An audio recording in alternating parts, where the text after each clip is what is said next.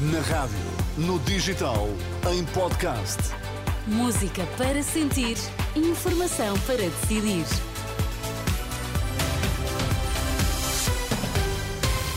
Notícias para ouvir agora na Renascença. Vamos saber quais os títulos em destaque. Boa noite. Bloco de Esquerda e PAN trocam acusações. PSD e Iniciativa Liberal admitem acordo à direita. No futebol, o Benfica goleia o Vizela e aumenta a pressão do Sporting que joga esta segunda-feira. O Bloco de Esquerda acusa o PAN de não ter coerência ao ter eh, acordos com o PS no continente e com o PSD na Madeira. No debate entre os dois partidos, a líder do Bloco, Mariana Mortágua, afirma que com este tipo de escolha não dá confiança aos eleitores. Parece-me que não há qualquer coerência e nem uma, uma manifestação, uma possibilidade de confiança por parte uh, das pessoas no PAN, que tanto uh, apoiam um governo como apoia outro e os governos da pior direita que nós temos.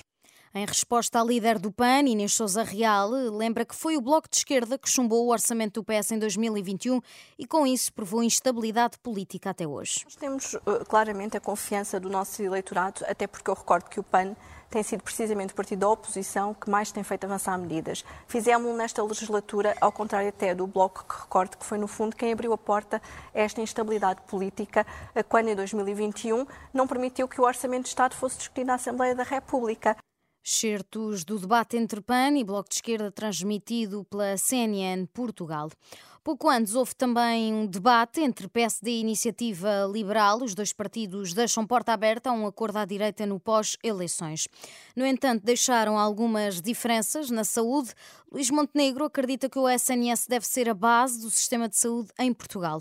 O líder do PSD admite uma relação de complementaridade entre o público e o privado, sempre que o SNS não consiga dar resposta às necessidades das populações. A base do sistema de saúde é o Serviço Nacional de Saúde. Depois temos uma visão segundo a qual o Serviço Nacional de Saúde, como não tem uma capacidade ilimitada e como está demonstrado até pelo desinvestimento que houve nos últimos anos e pelos resultados obtidos em termos de gestão, que não consegue garantir esse acesso, nós achamos que, do ponto de vista complementar, o, o setor social e a iniciativa privada devem colaborar no serviço público de saúde. Debate transmitido pela SIC, outra das divergências entre os líderes da Iniciativa Liberal e do PSD é a questão da Caixa Geral de Depósitos.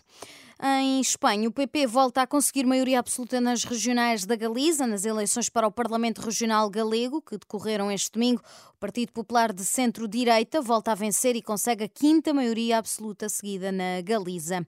Na Rússia, pelo menos 150 pessoas foram condenadas a penas de prisão, de prisão curtas depois de estarem presentes nas manifestações de homenagem a Alexei Navalny, uma informação que foi avançada pela France Press.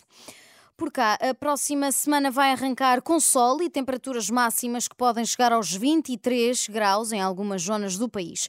Mas, segundo a meteorologista Ângela Lourenço, do IPMA, a meio da semana tudo vai mudar. A partir de quarta-feira, prevemos já a possibilidade de ocorrência de precipitação do Minho e do litoral. Essa chuva, depois, na quinta-feira, estende-se a todo o território e eh, para o final de semana vamos continuar a ter ocorrência de precipitação.